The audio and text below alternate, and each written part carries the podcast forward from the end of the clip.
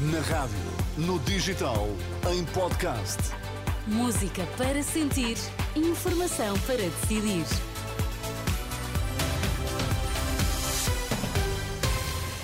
Notícias na Renascença, Liliana Monteiro, bom dia. Títulos em destaque. Perto de duas centenas de pessoas estão presas num hospital na faixa de Gaza. Recuperamos os, as principais ideias dos debates da última noite a caminho das legislativas.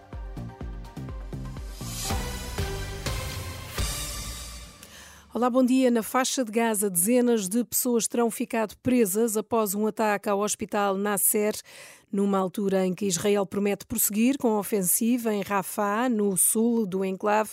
O Ministério da Saúde de Gaza diz que pelo menos 120 pessoas e cinco equipas médicas estão presas sem comida e água e alerta mesmo que há recém-nascidos em risco de morte.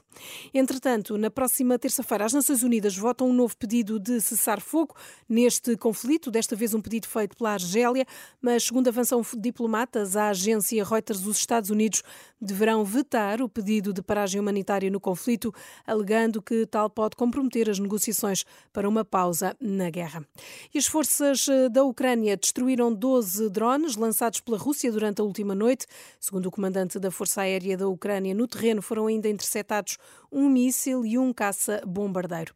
E Vladimir Putin classifica a captura de Advika como uma vitória importante, embora o chefe das Forças Armadas ucranianas eh, tenha admitido um recuo das tropas neste território.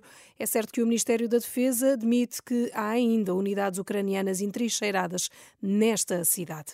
Aqui ao lado, em Espanha, perto de 2,7 milhões de eleitores votam este domingo nas eleições autonómicas da Galiza, a região espanhola que faz fronteira com uh, Portugal. Hoje, então, dia de ir às urnas.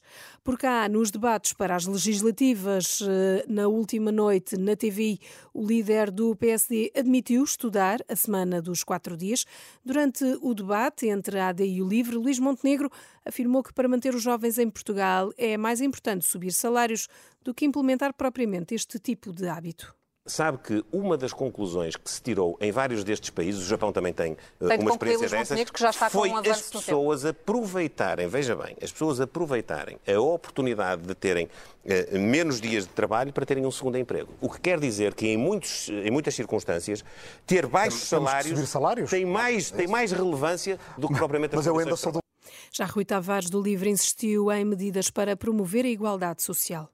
Nós queremos estudar durante este ano, alargadamente, com a Segurança Social, com especialistas, com peritos, com a Academia, a instituição de um sistema de herança social. O que é que isso significa? Significa que poderíamos, por exemplo, ou através de certificados de aforro, ou através de um imposto sucessório sobre grandes heranças, heranças acima de um milhão de euros.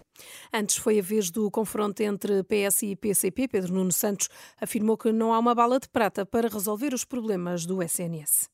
Não há balas de prata. O problema da, da, do SNS é um problema sério. Passa por, obviamente, valorizar os profissionais de saúde, mas não passa só por isso. Nós queremos intervir na organização e na gestão do SNS para apostarmos nos cuidados de saúde primários, nós queremos dotar os centros de saúde de meios complementares de diagnóstica e terapêutica para evitarmos a necessidade de se fazer esses exames nos hospitais. O que acontece é que nós infantilizamos as administrações dos institutos, dos organismos, das empresas públicas, porque há um receio de, dando autonomia, se perder o controle. E quando se dá autonomia, responsabiliza-se. E ter administrações hospitalares com maior autonomia de gestão vão ser administrações hospitalares a entregar melhores resultados.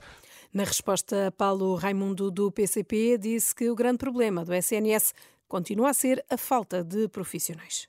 A questão fundamental é a falta de profissionais no Serviço Nacional de Saúde. Podemos dar a volta que quisermos. Um último tema. Contacto com, com utentes. Equipamento extraordinário, uh, novo, uh, bancos novos, tudo novo. Não tinha médicos, não tinha enfermeiros. Demos a volta que dermos, esta é a questão que é central para resolver. E para isto nós precisamos de reter os que temos, fixar os que temos e ir buscar onde eles estão para, para reforçar.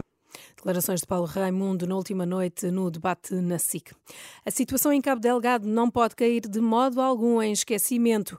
A entrevista à Renascença e à agência Eclésia, Dom José Cordeiro, arcebispo de Braga, Diocese, que mantém um acordo de cooperação com a Diocese de Pemba, afirma que a denúncia do terrorismo na região tem de continuar.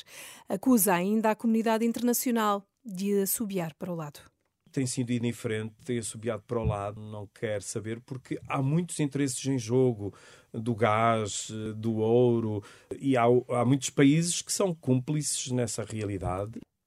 Esta é uma entrevista que pode ouvir aqui na Renascença por volta das 10 e meia da manhã.